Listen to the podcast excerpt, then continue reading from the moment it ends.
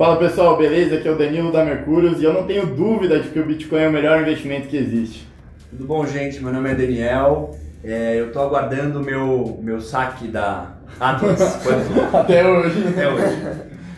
Boa tarde, meu nome é Guilherme Vieira. É, não acredito no Bitcoin, mas eu quero ganhar dinheiro e por isso estou aqui. É isso aí, ó. Boa tarde, meu nome é Orlando e eu tenho uma dúvida. O que é mais seguro, investir na FX Trade ou na Uniforex?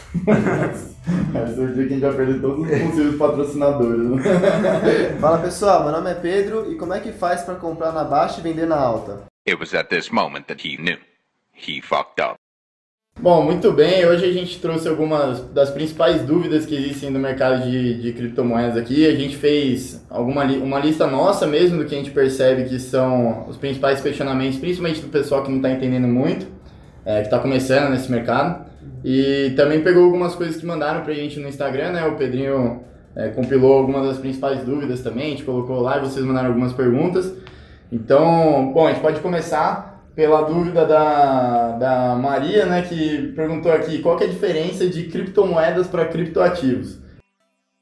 A diferença de criptomoedas para criptoativos é basicamente o seguinte: a, as criptomoedas são um tipo de criptoativo, mas entre os criptoativos há diversos. Existem, existem outros tipos, como por exemplo os tokens. Então é um pouco isso. A, a criptomoeda é uma classe de criptoativo, mas o criptoativo é algo mais amplo, né? É, que nem a gente tem mercado tradicional, né? As moedas, né? Moeda fiduciária, existe dólar, real, são ativos, mas não são todos os ativos né, que existem, né? Existem também ações, tesouro, enfim, é inúmeros, inúmeros ativos que não são moedas, né? Então a diferença de criptomoedas e criptoativos é, é justamente a mesma diferença de uma moeda para um, um ativo normal, né? É, cê, aqui a gente também trouxe algumas, algumas dúvidas aqui do, do Guilherme também, que não entende muito, por isso que ele não sabia, não acredita no Bitcoin, né, Guilherme? Exatamente. É, linkando já com o que o Orlando disse é, sobre os tokens, eu queria saber como são consumidos esses tokens e como, por exemplo, o gás da Ethereum. Não, falando sobre como são consumidos os tokens, basicamente existem algum, alguns tokens, algumas moedas que eles usam como meio deflacionário o consumo deles através de alguma transação. Então é o caso, por exemplo, da XRP. A XRP tem uma quantidade fixa né, de moedas quando ela foi criada, e à medida que você vai realizando transações, uma porcentagem daquilo é consumido. Isso foi uma maneira que os criadores e desenvolvedores de alguns tokens viram para reduzir o excesso de overload e o excesso de taxas da rede. Porque quanto maior suas taxas, mais vão sendo consumidos criptativos e desse man dessa maneira não fica tão interessante. Então é um pouco disso. Controle de taxa. É, então é uma maneira de tanto controlar a taxa, controlar o uso da rede e também uma maneira de aumentar a inflação da moeda, né? Que você vai reduzindo, né? Você vai dando mais escassez para aquela moeda ou para aquele token. É, uma das perguntas que tiveram é, foi, acho que voltando desde o início, assim, na definição mesmo de, de criptomoedas como é, são moedas criptografadas, né? É, tem algum, alguma definição, assim, mais geral do que, que é? E tem a ver, o que, que tem a ver com a criptografia em si, a criptomoeda? A criptomoeda, você tem a origem dela muito pautada no Bitcoin, né? Em 2009, meados de 2008, 2009. E ela vem muito pela. Ela realmente surge da criptografia, de utilização do modelo de blockchain para a sua criptografia. Então você precisava de uma maneira de garantir que uma, uma criptomoeda, um ativo que você transacionasse, não fosse usado duas vezes. Então, por exemplo, eu não passaria o meu Bitcoin para o Guilherme e para o Daniel. Eu precisava de um registro disso. Então se criou um meio de fazer esse registro e encriptografar esse registro. Foi desse jeito que começam a surgir as criptomoedas. Por isso essa grande associação da criptomoeda com a criptografia. Isso que garante bastante uma, uma boa parte da, da, da segurança né, do, do, dos bitcoins, né? Porque dos bitcoins das criptomoedas, porque elas têm toda uma, uma rede de segurança por trás delas. Né? Então quando você transaciona, você está transacionando moedas que são é, criptografadas antes. Então existe uma uma base de programação que garante essa segurança, né? Vou fazer besteira. Não, sim, é bem isso. Tanto é que, basicamente, a ideia da criptomoeda é construída em eu quero ter algo seguro, algo que comprove minhas transações e não quero depender de um terceiro. Então eu abro mão de depender desse terceiro e dependo da segurança de uma lógica de programação. E uma lógica de programação ela é muito mais exata, muito mais precisa e muito menos mutável do que um ser humano, né? Então você confia numa lógica de programação que você sabe que de fato vai acontecer aquele processo da maneira certa. Então é onde que realmente nasce ou início da criptomoeda. É, é porque hoje em dia você tem que confiar na segurança, sei lá, do banco, de quem está custodiando o seu dinheiro, né? Mas nesse caso você tem que confiar única e exclusivamente na, na própria programação. É, né? na própria criptografia. programação. Até mesmo você está confiando no banco para tomar as melhores decisões para você da maneira de realmente se pensar das transações e tudo mais. Você está confiando em alguém para registrar aquela transação de A para B da maneira correta. E na criptomoeda não, você confia numa lógica de programação, que é algo mais preciso que um ser humano. É, e é legal que dentro do, do, do nosso mercado, assim, a gente consegue até controlar o grau de segurança que a gente tem no armazenamento das nossas criptomoedas, né? Porque é, no banco você não tem muita opção, você deixa lá, conta corrente, no marketing dele você pode deixar em algum investimento, alguma poupança, mas no, no, no mercado de criptomoedas você pode escolher se você quer deixar numa exchange, que daí seria uma, uma wallet em conjunto com todo mundo, é, ou se você quer deixar numa, numa soft wallet no seu computador, numa hard wallet fora do seu computador, que são os diferentes tipos de wallet que, que causa. Tem até a paper wallet, né? Que é, sim é hackeável. né? Você deixa, você escreve na, num pedaço de papel, ninguém consegue hackear. Então, são diferentes níveis de segurança para diferente utilidade que você quer para o seu, pro seu armazenamento, né? Te dá muito mais. É, eu acho que isso aí até é bom entrar já numa das dúvidas que a gente teve, que é como efetivamente você compra um Bitcoin, né? Então, todo o processo que tem de investimento, né? A partir do momento que a pessoa é, pensa em investir no mercado, não sei se o Guilherme, o Daniel, eles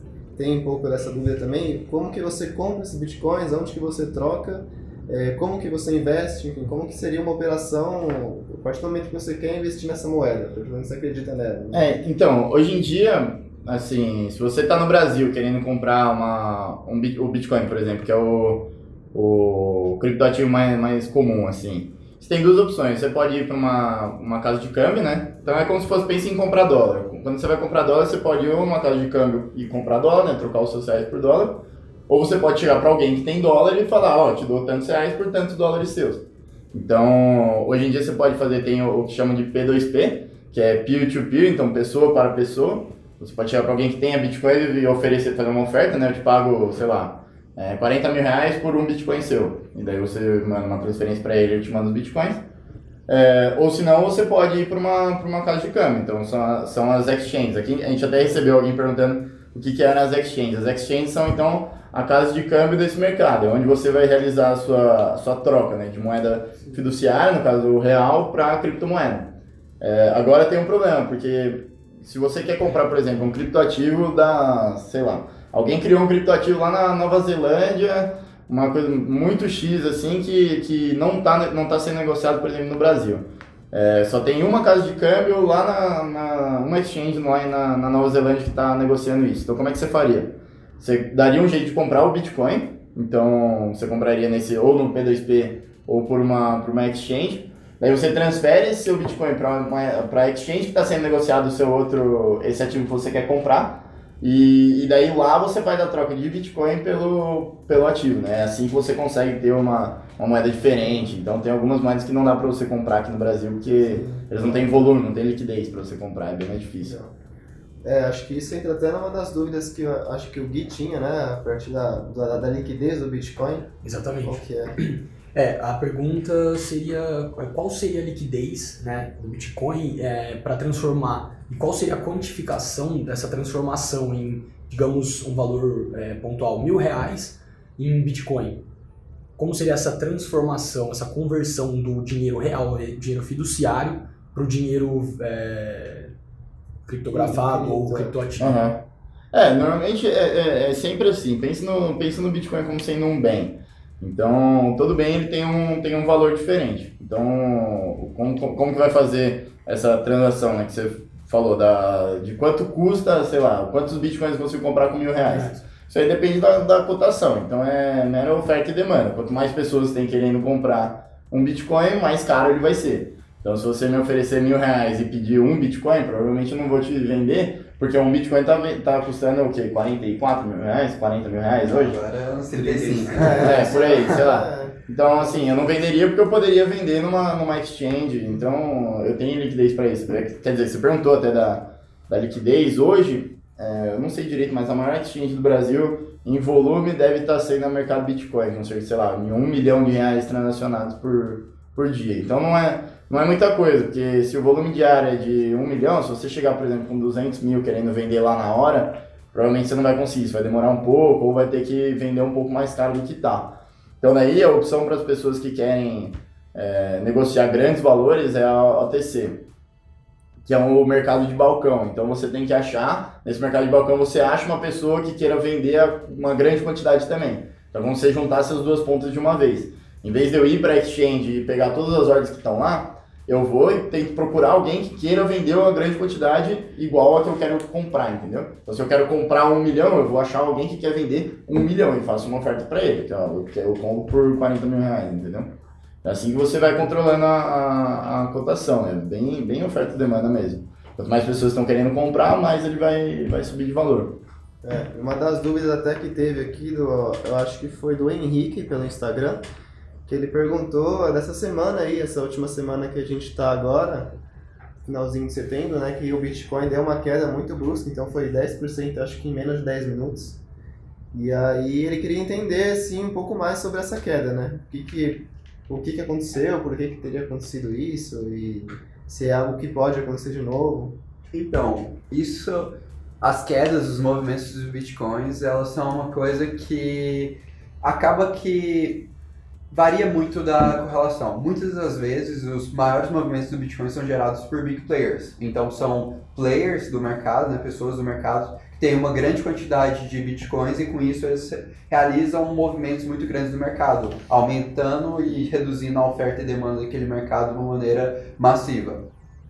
Falando especificamente da queda que teve ontem, né, que chegou a cair quase 15% do ativo, entre as principais teorias que se dá, né, a causa dessa queda foi o, o- a falta de sucesso da Bact, que foi uma nova plataforma que saiu, onde se esperava uma grande entrada de investidores institucionais, um grande crescimento do preço, e acabou que ela teve um volume muito, muito inferior do que que era esperado, então de modo a fazer uma descredibilidade do mercado, né, de, da galera ficar um pouco mais de medo disso. Mas não só associado a isso, teve um movimento de big players, então teve alguma entrada, uma venda massiva nas principais exchanges do mundo de bitcoins é, no mesmo momento, então puxando o preço para baixo. São as duas possíveis justificativas. E assim, sobre esses movimentos, esses movimentos são comuns de acontecer, eles eram mais comuns anteriormente, quando o mercado tinha menos volume e menos pessoas utilizando.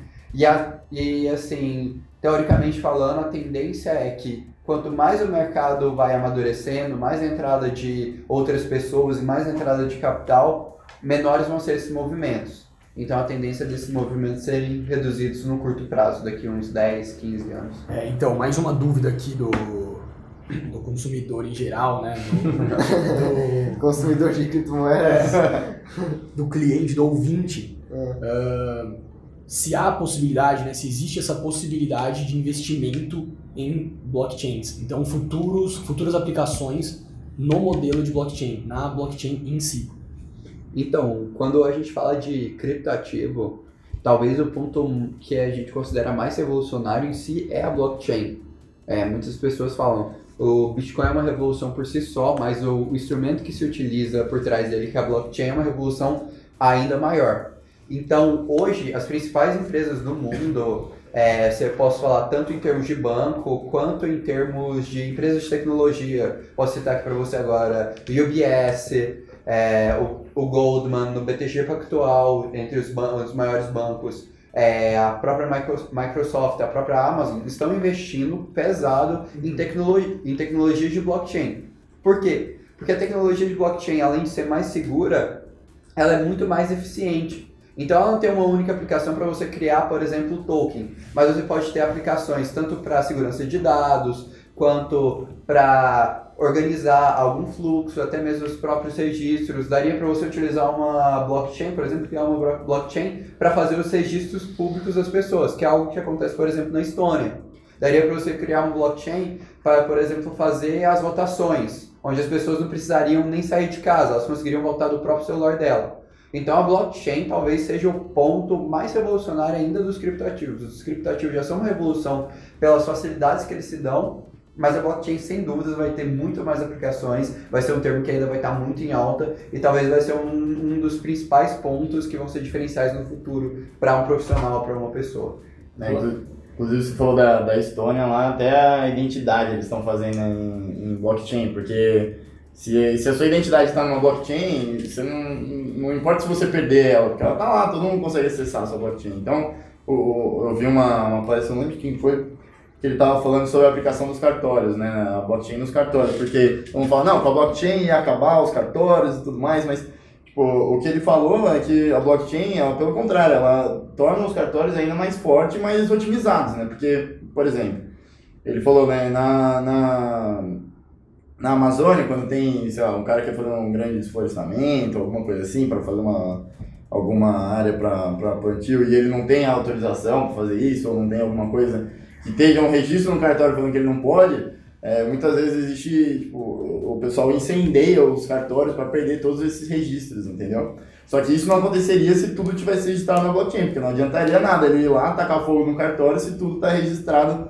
é, na blockchain e ele não tem como alterar aquilo, entendeu? Então é uma coisa que dá mais segurança ainda para essas informações que ficam por trás, sabe? É, é em suma, a blockchain veio para ficar, né? Ou você engole ela seco, se você não acha que não vai acontecer, que não vai evoluir, porque vai evoluir, a tendência é que a gente utilize mais, ou você engole ela com um pouco de água ali, né? Mas paulatinamente, mas vai, vai ter que engolir. O jeito de outra ela tá aí, né? Então, mas essa absorção do, do mercado tem alguma previsão, tem alguma, alguma é, algum planejamento para que seja, é, seja institucionalizado isso no mercado, que cartórios, tribunais ou que qualquer entidade é, com, com fornecimento e com cadastramento de dados, né, com essa gestão de dados, é, consiga é, efetivamente ah, aprimorar o seu, seu funcionamento e consiga efetivamente implementar uma blockchain ou um sistema computa computacional é, bem desenvolvido desse modo. Então isso é um processo gradual. Por exemplo, a gente tem hoje os principais, as principais universidades do mundo que estão estudando blockchain. Eu posso colocar aqui a própria, a própria Harvard, a própria MIT tem grupos de estudos, até o MIT tem um grupo de encontro internacional para discutir sobre o tema. Então, assim, as pessoas, as, as pessoas e empresas elas estão se movendo para realizar isso, para realizar essa integração. Mas evidentemente que essa integração demanda algum tempo para até as pessoas acostumarem, compreenderem a nova tecnologia, etc. É alguma é uma a blockchain é uma coisa muito nova, é uma coisa muito muito recente. Então acaba que você ainda precisa que as pessoas compreendam aquilo, as pessoas se especializem naquilo, entendam aquilo para conseguir desenvolver aquilo. Mas hoje sim já existem algumas aplicações, existem diversos grupos de estudos ao redor do mundo. Então acho que é uma realidade que assim, por exemplo, se na Estônia você já tem o cartório, para essa evolução chegar no Brasil não vai demorar muito tempo. Se você tem, por exemplo, ah, os próprios criptoativos utiliz- sendo utilizados para realizar transações, etc., não vai demorar isso muito tempo para você implementar em modelos de banco, etc. Então isso é uma coisa assim que é gradual, mas é uma coisa que vai ser feita rápida. A gente não pode falar assim, ah, ano que vem vai ter um cartório no Brasil utilizando isso, mas eu posso falar com toda certeza que ano que, ano que vem ou daqui dois, três anos você vai estar utilizando alguma coisa que envolva blockchain. É, eu acho que, que em nível de Brasil, o Brasil, assim, a tecnologia em si, ela avança muito rápido, né? É uma coisa completamente assim, sem controle, vai, vai, cada, cada mês surge uma tecnologia, tecnologia nova, anual. é, anual, mensal, diário, é um negócio incrível, né? Agora, tratando de Brasil, eu acho que a tendência dessa aceitação do blockchain, blockchain, ela é, ela é difícil, né? É difícil no sentido, eu faço até uma comparação com, com, com o poder judiciário aqui no, no, no Brasil, né? Muitas vezes a gente está tendo a transição em alguns fóruns, em algumas varas, do processo físico para o processo digital. Então você vê que essa dificuldade ainda existe, né? Ainda tem esse esse, essa, uma coisa que, poxa, como é que você vai ter um processo que é físico? Você vai ter que ir lá protocolar no fórum, vai ter que fazer isso. Então, e ainda, puta, grandes dificuldades de, de usar o sistema próprio é, digital. Agora, quem dirá blockchain, né? Que poderia eventualmente ter alguma uma coisa vinculada, algum, já com certeza já deve ter algum produto voltado para o âmbito jurídico que utiliza. Então, assim, o brasileiro é um, é um, é um, é um, é um os brasileiros eles não digerem tão rápido quanto o restante do mundo, né? Acho que a gente tem uma trava, acho não, nós temos uma trava com relação a isso, tanto é que aqui no Brasil ainda está essa discussão do, do, como é que tributa, como é que não tributa, é, tem uma, uma marra, digo, amarra de, de, de, instruções normativas, disso e daquilo, para uma tecnologia que já está no mundo há muito tempo, já tem países e países muito avançados nesses quesitos. É, principalmente a, a, parte que depende de algum tipo de, de burocracia, né? Então, a parte de legislação vai ser um pouco mais devagar, porque depende da burocracia. É, ou é, você deu o exemplo de quando será que a gente vai ter os cartórios usando blockchain? Tipo, isso não é, não é simplesmente uma empresa vendo, ó, é, vai gerar um, um resultado melhor se a gente aplicar a blockchain no nosso processo. Porque isso é muito claro para o cartório. Se ele fizesse isso, seria tudo mais rápido, mais barato, mais fácil. Só que para você implementar isso num, num, num, âmbito geral que depende de governo, depende do Estado, um monte de coisa assim, então isso tem todas as barreiras mais, é, mais burocráticas do que realmente a aceitação da tecnologia, sabe? Isso eu acho que dificulta bastante. Mas o. Mas assim, quantas empresas, assim, inúmeras empresas assim, já está mais, mais palpável do que, do que parece, sabe? Assim, a gente já tem o Santander utilizando, utilizando blockchain, a gente tem a Siemens comprando uma, uma startup de a LO3, que é uma startup ligada com, com P2P de venda de energia. É, temos Pfizer, Volkswagen, Microsoft, então empresas de diferentes tipos de, de diferentes ramos aplicando blockchain de diversas maneiras diferentes, porque uma das coisas que a gente até não citou ainda, mas por exemplo, se você tem um caminho muito claro de, de compra e pagamento de, de fornecedor, né, você consegue é, gerar uma, uma corrente de, de suprimentos, né? então um caminho muito claro de onde, de onde vão os seus pagamentos, para onde vão os seus suprimentos. Então isso é muito mais fácil se você registrar todo esse movimento em blockchain, porque você consegue ter muito mais facilidade tanto para acessar quanto para registrar com mais segurança todo esse, todo esse caminho, entendeu? Então isso é uma coisa que pode ser usada em diversas coisas, né? desde agronegócio, até eu falei da Volkswagen, até produção em alta escala, entendeu? Então fica tudo muito mais fácil, com menos atrito e mais seguro no final.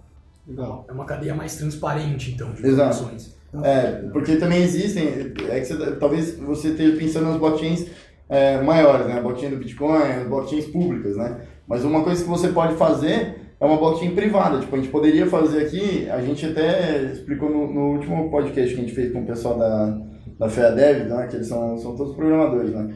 E eles falaram, ó, é, se vocês quiserem, dá pra gente fazer uma blockchain interna só pra gente saber quem que está pagando o café, por exemplo, de quem que é a próxima vez. Se cada um paga o café uma vez aqui do escritório, é, cada dia um paga, é, a gente consegue registrar tudo em uma blockchain privada nossa, que todo mundo, só nós validamos, né? E, e só para a gente ter certeza de, de quem é a vez de comprar café, sabe? E eles falaram que isso é, é, super simples de fazer, tipo, não é porque tem um nome diferente, né? A blockchain que vai ser um negócio difícil de ser implementado, entendeu? Eles falaram, tem, é coisa de meia hora você faz uma blockchain, entendeu? É claro, se você quiser fazer uma super complexa, aí sim, vai ser uma coisa de outro mundo. Então, para usar em larga escala, provavelmente tem um pouquinho mais de, de demora, até porque influencia em resultado e tal, mas... Não. É, no final a diferença geral de, do, da entidade pública e do, do, da, do particular, né? Da, é. da pessoa. É, o particular vai sempre, mais, vai sempre ser mais rápido. Sempre vai procurar celeridade, economia, né? Daí por diante, o público fica naquelas entravas é. padronizadas. Né? E aí, em blockchain, é, uma dúvida que tem o pessoal é da descentralização, né? Então, quanto é, isso é importante para o mercado de criptomoedas e, e por que, e quanto é ah, é importante, acho que foi isso mesmo. é importante? a importância disso para o mercado de cripto, da descentralização fator principal. Então, essa, a discussão da descentralização é uma coisa bem interessante do mercado de cripto. Que ele nasce único exclusivamente com esse intuito de possibilitar as descentralizações nas relações financeiras, né? É, ele nasce até muito mais como uma maneira ideológica, uma maneira, mais um sonho, algo assim. Não, a gente quer criar um mundo onde a gente tenha relação descentralizada e que você não dependa de um terceiro, etc, etc. Bem no discurso mesmo do anarquismo, que acabou se tornando um pouco mais de realidade do que se esperava e se tornando algo mais grande do que se esperava.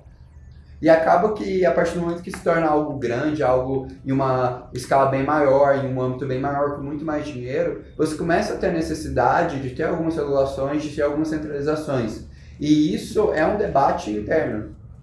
Eu, pelo menos, isso, isso é uma coisa assim, na minha visão, você tem a necessidade sim de ter algumas centralizações no mercado de cripto para você gerar mais segurança e gerar e evitar que o excesso de assimetria informacional do mercado de cripto é, é, seja negativo para as pessoas que estão querendo usar, estão querendo entrar nesse mercado. Mas é muito bom você ter um mercado que seja me- bem menos centralizado e bem mais livre, digamos Eu assim. acredito, eu acredito que até essa, esse distanciamento do, do investidor é, com a criptomoeda ou até com a blockchain, que a gente estava comentando agora há pouco, é, traduz muito isso que o Orlando e que o Danilo falaram, que é de você ter uma descentralização, digamos, exacer- exacerbada, é, é muito, muito atuante no mercado, e aí você acaba não depositando essa confiança em nenhum terceiro. Né? É, e o que você falou, né, Danilo, de ser dessa facilidade de se criar uma blockchain com programadores de excelência, claro, é, você acaba trazendo, aproximando mais o investidor, eu acho. E É pra mostrar que é uma coisa mais palpável do que realmente parece. né? exato, porque fica muito intangível e Sim. até você citou, né, que é que é, é muito muito novo e até muito essa palavra um pouco É. um pouco traumática assim, É, tudo mais né? assusta. Então você, então o investidor e até o mercado, né, para absorver isso seria um pouco mais palpável depositando um terceiro já com essa fé pública, né, Sim, digamos. porque é normal você uma pensar. parcela. pelo É, normal você pensar numa coisa, pô, o negócio é disruptivo, revolucionário, todo mundo fala isso e ele tem um nome difícil. Eu, não- eu, não, eu não vou nem entender, né? Não vou nem buscar entender, porque deve ser muito difícil. Mas se você parar pra pensar, não é uma coisa tão, tão assim, né? Basicamente, em vez de, de você depositar confiança num terceiro, você deposita confiança na própria. É como se todo mundo checasse todas as transações que, que acontecem, né? Tipo, isso que é o, é, isso que é legal, tipo, em vez de precisar de alguém de fora pra conferir o que tá acontecendo, todo mundo confere ao mesmo tempo e a gente vê o que que tá certo. Entendeu? É, dá pra, óbvio, isso é bem mais simplista do que, do que realmente é, mas é, não é um monstro de sete cabeças que realmente isso distancia. O pessoal, tem muita gente que investe em Bitcoin, mas não sabe nem como é que funciona a blockchain. Então, tipo, é óbvio que o cara não vai acreditar e na primeira hora que ele perde os primeiros, sei lá, 2%, ele vai vender tudo que ele tem. Então, até alguém tipo, tinha perguntado no, no Instagram também pra gente por que, que ele é, é tão volátil, né? Tem movimentos tão grandes, né? Principalmente, por exemplo, esse, esse aí que teve na... Foi ontem, né? Que, Foi ontem que caiu. Ontem, é, ontem eu não sei quando é que vai sair, mas foi no dia 25 do, de, de setembro de 2019. Queda de 10%. É, né? caiu, é, caiu 15% em É. coisa de, de uma hora, entendeu? E hoje ainda tá caindo mais. É, e claro, existem as razões que o Orlando falou antes, mas também a gente não tem um conhecimento muito grande. Por exemplo, se, se uma empresa de, de ações está caindo, então, digamos que tem uma empresa que está toda certinho, é, sei lá, Amazon, surge alguma coisa na Amazon. é, aliás, a Delta, lembra que teve um, um negócio na Delta que eles tiraram um passageiro à força do avião?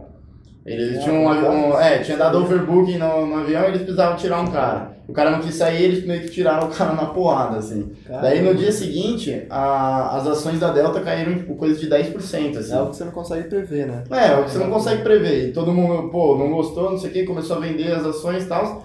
Só que assim, foi coisa de três meses, todo mundo sabe que, pô, é mercado de aviação nos Estados Unidos, né? Transporte. A Delta é uma empresa gigantesca, ela não vai parar de ter lucro por causa disso, sabe? Não Sim, teve sim. nenhum problema de má gestão, foi uma coisa esporádica.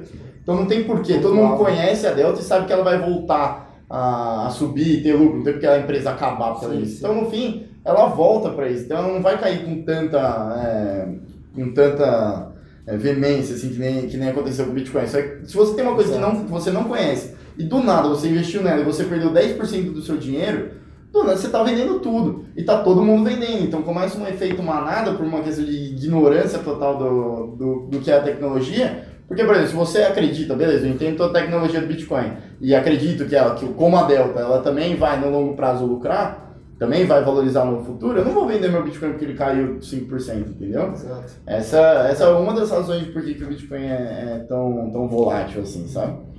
É, e aí entrando nisso, teve o Túlio do Instagram, que ele tem duas perguntas. A primeira é em relação a como que você investe em Bitcoin, então quais são os tipos de investimento, que eu acho que tem a mineração, a arbitragem, né? Quais são os principais que usam?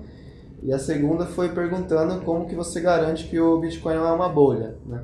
E aí isso eu acho que pode até expli- explicarem também o que, que definiria uma bolha, né? O que, que é uma bolha. E depois explicar por que, que não, não é, né? não é comprovado como uma bolha. Então, dos tipos de investimento em Bitcoin, a gente tem os, os três principais que a gente considera, né? É o holding, quando você realmente só compra o ativo e fala, vou segurar esse ativo que eu acredito que no longo prazo ele vai estourar, né? Vai valorizar pra caramba. Tem o- as operações de trading, que você vai fazer ou day trade, position, scalping, que são operações que você vai operar um pouco da volatilidade do ativo, vai fazer algumas análises antes de operar aquilo. E tem a, tem a arbitragem, que é um meio que você vai fazer a compra do Bitcoin em uma exchange que está mais barato e vender numa exchange que está mais caro. E você tem por fim a mineração, que é você pegar e fazer, utilizando o poder com- computacional, minerar bitcoins para buscar ter mais bitcoins, ganhar mais bitcoins. Dessas operações, a que a galera no início do mercado utilizava muito eram a mineração e arbitragem, porque era muito mais fácil, que você tinha muito menos é, pessoas tentando minerar bitcoins, no caso da mineração, então o custo era muito barato. Hoje já não se dá para minerar Bitcoin tão facilmente, é um custo bem alto, então acaba que existem só apenas agora grandes empresas que fazem essa mineração, etc. Está se caindo em desuso esse meio de investimento, digamos assim.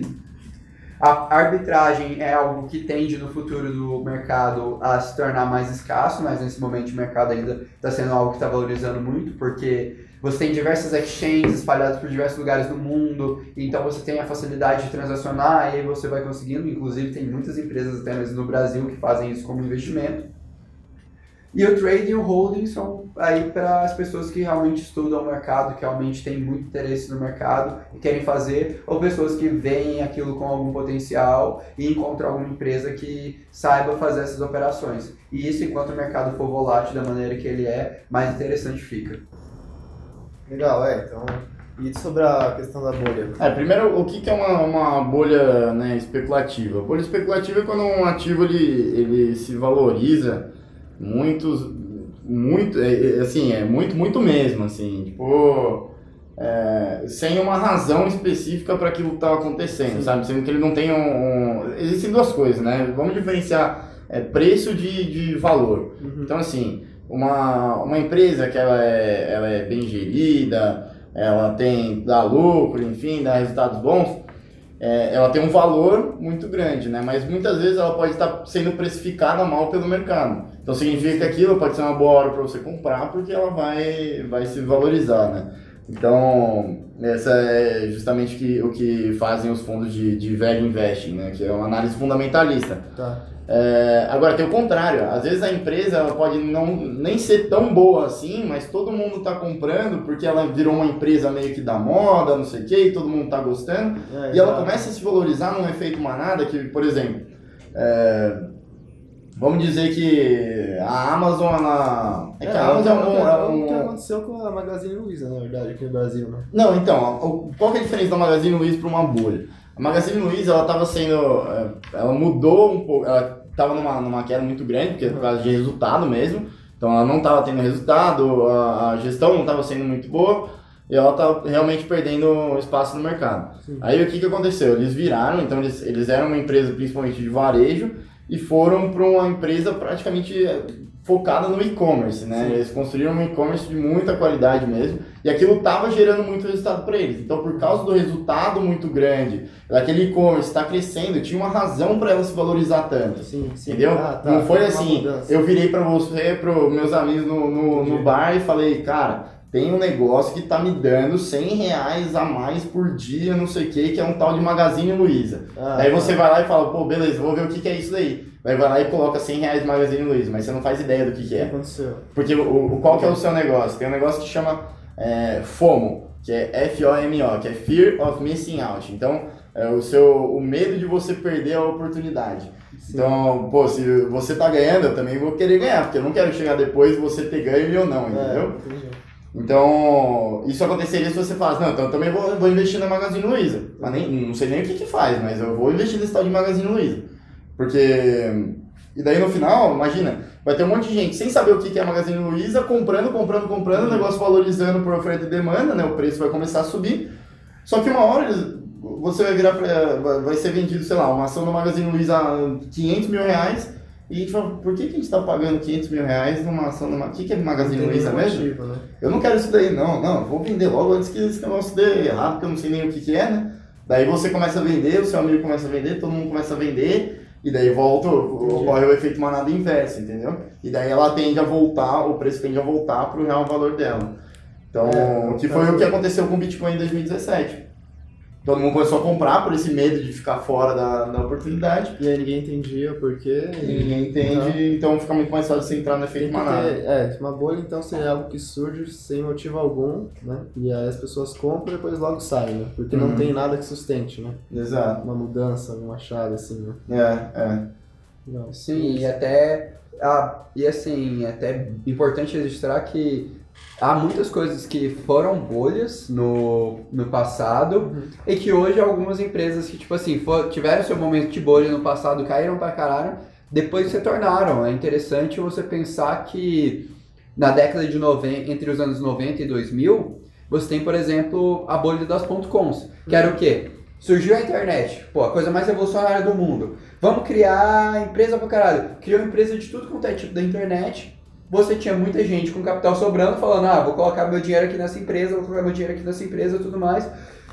Foi surgindo uma bolha tão grande nas empresas de tecnologia.com que uma hora assim, acabou o dinheiro, deu escassez, os investidores precisaram retornar o, o investimento deles e vender, e aquilo não segurou. Então aquilo despencou de uma vez. E assim, mesmo assim, tiveram algumas empresas da época da, da- das .coms que hoje são empresas gigantescas, são empresas super famosas, são empresas que se deram bem, porque mesmo elas se despencando, sofrendo naquele momento de bolha, e talvez naquele momento elas tivessem sido super especuladas, eram coisas que faziam sentido. Então a mesma Certo. coisa até mesmo do Bitcoin. Pô, o Bitcoin um dia, em 2017, foi lá, bateu os seus 20 mil, seus 20 mil dólares. Talvez aquele, naquele momento aquele preço daquele ativo não fizesse sentido e foi o que fez a queda chegar até 3 mil dólares. Mas também a gente sabe que o Bitcoin não vale só 3 mil dólares. A tecnologia, o que está por trás, a quantidade, o tamanho do mercado, não faz ter sentido aquele ativo valer só 3 mil dólares. Então ele vai crescer de novo. Então é um pouco isso. Então assim, não é necessariamente porque algo é uma bolha que é algo ruim e que você não deve investir. O problema é se você pegar a bolha no, no topo, um pouco antes dela estourar. A- Aliás, o movimento de bolha ele é muito comum para inovações tecnológicas, né? Porque é aquela coisa, começa, pô, legal esse negócio, aqui, um ou outro descobre e tal, daí o negócio entra na moda e, e todo mundo começa a investir e daí começa a sair na mídia, não sei o quê. Pô, Bitcoin em 2017 estava no fantástico, sabe? Todo mundo tá investindo. É, e daí vai chegar uma hora que, tá bom, essa tecnologia é legal, mas e como é que a gente vai, vai ganhar dinheiro com isso? Então daí essa inovação tecnológica normalmente sofre um- uma queda muito grande. Só que daí vai fazer o contrário, que nem tipo, todo mundo vendendo, vendendo, vendendo, quero me livrar de qualquer jeito, o negócio vai ficar muito barato. Mas a inovação era realmente boa, entendeu? Então ela, ela tende a voltar para o seu, pro seu real valor. Então uma das características que tem nessa, nessas bolhas é que normalmente o valor, o preço dela pós-bolha, ela, ele ainda permanece superior ao preço anterior da bolha. Entendeu? Então, tipo assim, beleza, teve lá a- o movimento de bolha 2017 do, do Bitcoin, que ele saiu lá, pô, começou 2017, tá o quê? 1.600 dólares? O Bitcoin, mais ou menos? Bitcoin foi de 2017, de 1.600 dólares até, eh, até 20 mil dólares. Aí logo depois, em janeiro de 18, ele caiu para, sei lá, 13 mil e depois, logo depois, foi, ficou lateralizado ali na faixa dos 6, 5 mil dólares. Entendeu? já, já subiu 5 mil dólares. É, apesar de ter caído de 20 até 5, ele lateralizou num, num preço maior do que o, do que o anterior, entendeu? Aham. E ele volta a subir. Ele cai até, cai até é. 3, mas depois agora sobe, chegou a Volta. 13. E também chegou a 13 num, num movimento só, porque daí começou aquilo. Não, o Bitcoin voltou, vai, vai ser 100 mil dólares agora, vai E 1 aí milhão de dólares, todo mundo vai ficar milionário. E daí chega a 13 mil dólares e, e o pessoal começa a realizar o lucro que comprou a 3 mil dólares e o negócio começa a cair, é um movimento é. normal. Entende? Então é. E assim, já existiram várias, várias bolhas assim de, de. Praticamente toda inovação tecnológica tem mais ou menos esse movimento. É, só que eles aí pegar um pouco o lado da cripto e usar isso como uma forma de preconceito, né? Porque muita gente é, associa logo o Bitcoin à bolha, assim. É, É, mas- coisa que vem à cabeça. Porque muita gente entrou quando tava 20 mil dólares. Né? É. E vendia casa é pra entrar, vendia carro. E muita gente não sabe necessariamente o que que, co- como funciona uma bolha especulativa e investe muito sem conhecer, né? Sim, Ou sim. acho que o, o problema, talvez o que der mais medo nas pessoas é você ver um ativo e você não conhecer aquele ativo e você escutar histórias de pessoas que não conheciam o ativo, que investiram e que acharam que ia ficar milionárias e no final não é bem isso. Isso talvez Legal. em todo, todo investimento. É, isso que vocês falaram, acho que já dá, dá pra fechar nossa pergunta aqui, de outra pessoa aqui no Instagram, que ela perguntou assim, mais uma opinião, acho que quer saber, né? Se devo começar a investir em uma- alguma criptomoeda agora, ou se eu devo esperar o mercado se adaptar a uma nova realidade? Assim, você quer investir? Primeira coisa, estuda. Primeiro, primeiro ponto, entende o que, que você quer investir. É, se, se um dia você pegar e falar assim, nossa, eu quero sair da poupança e quero investir no, no tesouro. Primeiro entende como é que funciona o tesouro, o que, que é, se tem liquidez, se não tem liquidez. Porque assim, você, se você pegar agora e falar assim, não, eu vou falar assim pra você aqui agora, pô, o Bitcoin daqui 5 anos tem uma perspectiva de valer muito mais do que ele vale hoje, você comprar, primeiro momento que ele cair pra caramba, ele der uma queda de 3%, você vai falar, falar pô, essa parada aqui é uma bolha, Legal. vai chegar a zero e eu não vou investir jamais nisso. E você não vai conseguir dormir, você não vai conseguir ter calma para investir naquilo. Então primeiro estuda, primeiro chega, tira as E dúvidas, como é que pesquisa. estuda o, o Bitcoin em si, as criptomoedas? Como estuda esse meio de investimento? Então, existem diversos canais, até blogs, vídeos que explicam, existem vários cursos de excelência também que ensinam muito. Pode fazer propaganda de É, nosso, pô. fazer podcast, podcast, mano. Pô, é, Ouve nosso podcast. Você que está escutando o podcast já está começando bem. Tem os nossos textos no blog também, por sinal, que são muito bem escritos. Fica aí a dica. Por mim. Mas a... Mas, a- além disso, além disso, você pega até mesmo, por exemplo, você quer entender o Bitcoin? Ok, lê um pouco, estuda um pouco e depois pesquisa, por exemplo, é, o paper do Bitcoin, algo que é super fácil de ter acesso. E lê como é que foi pensada a estrutura. Pô, você vai entender aquilo e você vai falar, pô, será que aquilo faz sentido? É, não, acho que não faz, não quero mexer com aquilo. Não, mas Ou não, voltar um pouquinho. O que que é esse paper que você falou agora? Então, o Bitcoin, ele foi criado, quando ele foi criado, ele foi criado pelo Satoshi Nakamoto, né? E a maneira que ele usou para divulgar o Bitcoin, ele escreveu um paper igual uma, um, uma pesquisa um científica. sobre o Bitcoin. É, né? que é, é nem um né? livro, é, uma é, só ele, é uma bem, ele é bem curto, assim. É, é bem um artigozinho, assim. É bem. Se você entrar no, entra no, no, no Reddit e, e pesquisa lá, Paper white, é, white Paper Bitcoin.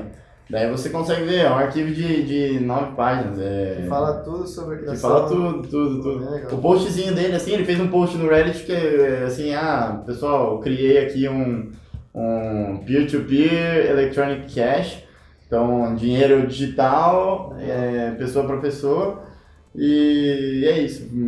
Aqui tá o white paper embaixo. É, assim, é, é bem, é bem legal, assim, a simplicidade que foi, foi feito, sabe? É, e aí nesse white paper você estuda o que? A moeda como ela foi criada para entender como que funciona no Sim, mercado. ele explica desde quando. Ah, por que eu tô criando isso? Ah, por causa da- das crises. Qual que é a minha finalidade com isso? Ah, não, eu quero criar um sistema de pagamento peer-to-peer, descentralizado. Ah, como é que funciona a criptografia? Ele explica um pouco de tudo isso. Então ali você vai entender um pouco do ativo.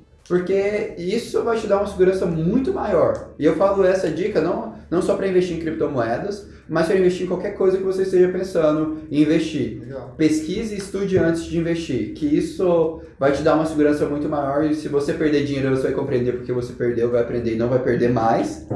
E se você ganhar dinheiro, você vai entender porque você, você ganhou dinheiro, vai ficar muito mais feliz e ainda vai estudar um pouco mais, né? É, então, a gente, a gente tá brincando aqui que para ouvir os nossos conteúdos e tal, mas é, é- é justamente para isso que a gente que a gente faz isso, né? Para realmente educar todo mundo que quer, pô, a gente trabalha com investimento, então pra gente é interessante que todo mundo entenda sobre o nosso mercado. É por isso que a gente faz faz o, podcast, tem post no Instagram que a gente fala, comenta sobre o mercado, notícia. É, tem no YouTube que tem curso gratuito, tem, tem um monte de coisa. A gente tem o nosso próprio curso que a gente ensina as nossas estratégias. Então, porque não porque a gente quer, sei lá, é, ganhar alguma coisa com isso na parte de educação, mas porque se a gente quer trabalhar com o mercado de investimento, a gente precisa que as pessoas entendam do mercado, porque senão é, vai acontecer o mesmo movimento de investirem na parte de tipo, não, quero rentabilidades maiores, mas, mas no final, no primeiro negativo que tiver, que é normal de uma renda variável, Sim, vão, sim. vão sacar tudo, entendeu? É, então pra gente realmente é interessante educar e é por isso que a gente faz esses conteúdos. Então realmente é uma, é uma dica boa pra quem tá querendo começar. Ouve os nossos conteúdos, se quiser manda pergunta lá no, no Instagram pra gente, é, é muito bom. É quanto mais for difundido, melhor. É que nem a internet nos anos 90, né? Você ia falar, alguém criava um website, investia em criar um website, ah, a internet não vai pegar, a internet isso, a internet aquilo. Atualmente, ela já está completamente difundida, ou seja, os nossos pais, avós etc., eles não estavam acostumados a lidar, a mexer, é um mercado completamente, ah, o que que é Facebook? Lembro da minha época que eh, minha mãe falava, não, Facebook, sai desse Facebook, não sabe, não sabia mexer. Atualmente eu tenho que mandar ela sair do Facebook, entendeu? Então a, a cultura, assim, é, o conhecimento que, que, que a gente vem passando por aqui é mais para todo mundo falar a mesma língua e, e que o, blo- o blockchain vai ser uma futura internet, ou seja, as coisas que estão sendo plantadas agora, quem ter pegado o início isso agora, não vai ter como escapar. Foi que nem o exemplo que a gente deu. O blockchain veio para ficar. Queira você engolir ou queira você não engolir. Então esse, esse é o ponto. A gente difunde o conhecimento para vocês entenderem mais do assunto, entendendo mais do assunto e pegando às vezes uma oportunidade que para ao meu ver é uma oportunidade, é uma coisa nova que está pouco difundida. Eventualmente a gente tem que explicar agora para os nossos pais isso, eles vão, vão bater na nossa cabeça. Não, que isso? Eu não vejo o que, que Bitcoin não, não é palpável, não é tangível, etc. Então vai ter que ter toda essa educação novamente e assim e assim vai de geração para geração. Isso aí. Beleza. Então, puxando um pouco só para finalizar, queria perguntar então para vocês dois, é, o que vai, o Daniel já como investidor, já tem alguns investimentos em, em cripto, né? O Gui tá pensando agora em entrar, quer ganhar dinheiro. O que que para vocês dois, assim, vocês ainda têm um pouco de dúvida, um pouco de receio, que vocês falam, pô, queria saber agora para, e se eu entender um pouco isso, talvez eu até investiria mais, eu ficaria um pouco mais nesse mercado. O, o, o, o fato é, né? A questão de, de, de, de segurança, transparência, etc. né? A gente vê, por exemplo, eu até sendo investidor da, da Mercúrio, eu andei pesquisando em algumas plataformas, etc. Reclame, vendo reclame aqui, vendo aquilo, vendo aquilo outro. E até investindo alguns valores esporádicos e pequenos para sentir, né? Ver qual que é a transparência. Aí a segurança que eu pelo menos senti na Mercúrio foi essa, né? Vocês fazem tudo com transparência, o contato é um contato fácil, eles falam a mesma língua que eu, que eu falo. Então, assim, é, é muito mais tranquilo de, de, de tratativas, né? Eu não sei se você corta ou não. O fato é o seguinte, por exemplo, grana na XP. Tem uma grana investida na XP. Por que, que eu não pego a grana, e aplico em vocês? Por que isso? Por que aquilo?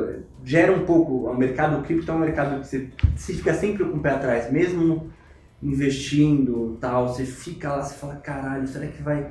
O mercado que não é regulado. não, não é, questão de, não é questão de regulamentação, é questão, puta, é, Muito volátil, né? não, não, não, não tem um motivo. Na verdade, pode, pode ser que seja um problema pessoal meu, entendeu? É, mas é, é uma coisa que é normal, porque assim, todo mundo acho que sente um pouco de. de assim, é medo, medo do desconhecido, assim, É, sabe? desconfiança. Pô, ações, a gente é, desde que todo mundo nasceu, existem ações, é uma coisa que faz sentido, não sei o quê. Só que a gente sabe, que, que as primeiras gestoras de, de, de criptomoeda que trabalhavam com investimento em criptomoeda no Brasil não devem ter mais do que quatro anos, sabe? Sim. Uma coisa que é muito nova. O mercado surgiu em 2000, 2009, começo de 2009. Esse aí, eu puxa, puxa de novo, por exemplo, por exemplo, da internet. Quem investiu Decolar, Netshoes, etc., lá atrás, no começo da internet, A Magazine Luiza e avançou nisso Aham. e, e- e pagou, pagou para ver, atualmente, porra, é um tiro certo. entendeu? Sim, E a sim. tendência, eu acredito que seja essa, e a minha certeza é que é quase absoluta que seja isso. Mas assim, para você ver que todo mundo tem um pouco de. Não é receio, mas é. É algo novo, mas Quem tem cautela. É, lógico, É, sempre cautela. um pé atrás, né? É sempre o pé atrás, assim, eu ainda acho que você tá muito mais, você é muito mais sensato nisso. Porque investimento jamais, jamais coloque todo o seu É. dinheiro em uma única coisa. Que realmente, ah, imagina que você conheceu o Jeff Bezos lá na. Quando ele tava fritando os hambúrgueres no McDonald's, ele te contou da Amazon, você chegou e falou assim, pô, vou te dar todo o dinheiro que eu tenho aqui agora pra comprar uma parte da Amazon. Hoje Uhum. você seria o cara mais rico do mundo. Sim. Mas assim, você estaria correndo um risco gigantesco de confiar tudo em uma única coisa. Então é normal. É normal você pegar e falar assim, pô, não, prefiro deixar uma parte do meu dinheiro aqui é, em uma ação, ou em uma renda variável, ou em uma renda fixa, porque ali eu já tenho mais ou menos sobre o que, que é. E é assim, é um pouco da diversificação, é um pouco do risco, do apetite seu É. por risco. E, e, e sentindo, né? Uhum. Eventualmente você entra com 20, que vira 40, que vira 60, que vira Cai pouco, 150. depois volta, É, e vai né? sentindo. Você tem que sentir. Acho que a pessoa tem que sentir o investimento. Tem que sentir. Não vai com a cara toda para quebrar, mas vai sentindo e vai. É, É. é o que eu tenho feito como investidor na, na, na Mercúrio, propriamente dito. Legal. E você, Gui, como um possível iniciante do mercado de cripto querendo ganhar dinheiro, nos seus estudos, o que, que ainda te aflige nesse mercado? Então, primeiramente, eu aconselharia todos os ouvintes a realmente assistirem às aulas eh, e terem todo esse conhecimento base, né, para aí partir para um, algum investimento. Ah, e falando de mim, né, falando da, da minha parte, eh, ao meu ver, o Bitcoin eh, tem algumas lacunas, né, que, que na verdade serão supridas, né, pelo futuro, né, que que vão surgindo novas tecnologias e novas eh, medidas a serem tomadas para que isso se regularize, para que isso seja eh, introduzido na mente, né? introduzido no, no- no- na- nos hábitos do, do investidor. Né? Então, a partir do momento que o mercado começar realmente a, a, acolher, a acolher o Bitcoin mesmo, acredito que a gente vai conseguir é, ter, ter mais investimentos. É o que a gente falou dos cartórios e tudo mais. Então, eu, como investidor receoso, né, sou bastante, eu tenho também investimentos na XP, inclusive acabei de fazer uma reserva das ações da Petrobras. Nossa. Então, uma cagada, tá É, ligado? Bitcoin é arriscado.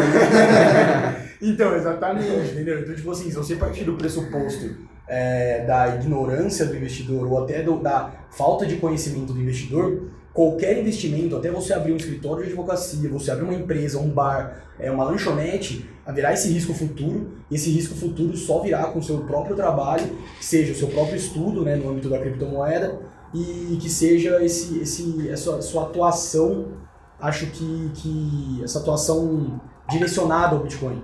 Porque qualquer investimento qualquer, é, qualquer ativo futuro há esse risco, então acredito que com essas exposições e com essas, é, com essas aulas, é, o consumidor é, cons- consegue atribuir mais confiança para ele mesmo e que é o que está acontecendo comigo. Estou estudando, estou vendo, estou me habituando com a moeda, com esse meio, né, com, essas, com, essa, com esse vocabulário Uhum. para efetivamente investir e não investir na Petrobras, no caso.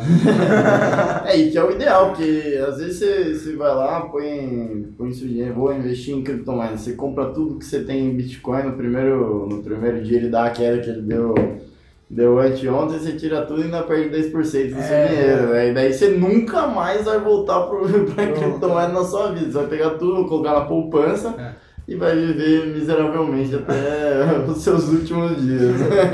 Sem nenhuma volatilidade. né? Zero volatilidade. Mas com relação à volatilidade, a Mercúrio também ela trava bem a volatilidade, Sim, sim. né? Então isso também é um outro fator de segurança que eu tive com eles, É. ou seja, eles travam sua, quanto que você pode vir a perder numa operação. É, e e foi, foi bastante o que a gente pensou, assim, quando a gente é, criou o, o nosso, nosso plano lá que, que é para quem quer realmente começar a investir, então quer ter a primeira experiência com, com criptomoeda, quer entender um pouquinho mais, talvez investir porque gosta e tal, mas, mas também não quer ficar nessa montanha russa doideira de menos 10, mais Exato. 25. Então, o que a gente faz é um produto bem menos alavancado, né? Então, é, a gente nunca tem uma exposição maior do que 20% no, no, no Bitcoin. Então, por exemplo, na, na, na queda que, que teve ontem, a gente caiu, acho que, enquanto o Bitcoin caía é, 15%, a gente caiu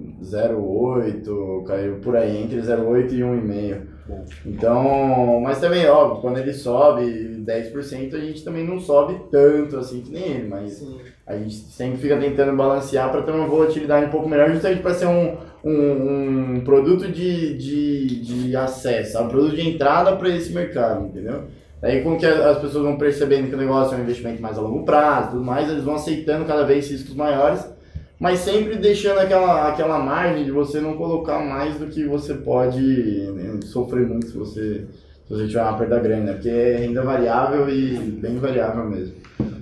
Mas isso também não, não, não é porque é mercado de cripto que, que, que acontece, né? Todos os mercados são assim, a gente teve, é, sei lá, pega fundo de ações, Alaska Black rendeu menos 14% no mês passado, entendeu? Uma coisa que, assim, a gente, a gente sempre tenta segurar pra não ter uma performance também desse, porque se eu, se eu virasse pra você falar que o Mercúrio tem uma performance de menos 14%, é, você não vai se importar com quanto que o Bitcoin caiu também, a gente tem que segurar isso, porque senão você nunca mais volta, entendeu? Vai, vai traumatizar você com o resto da sua vida.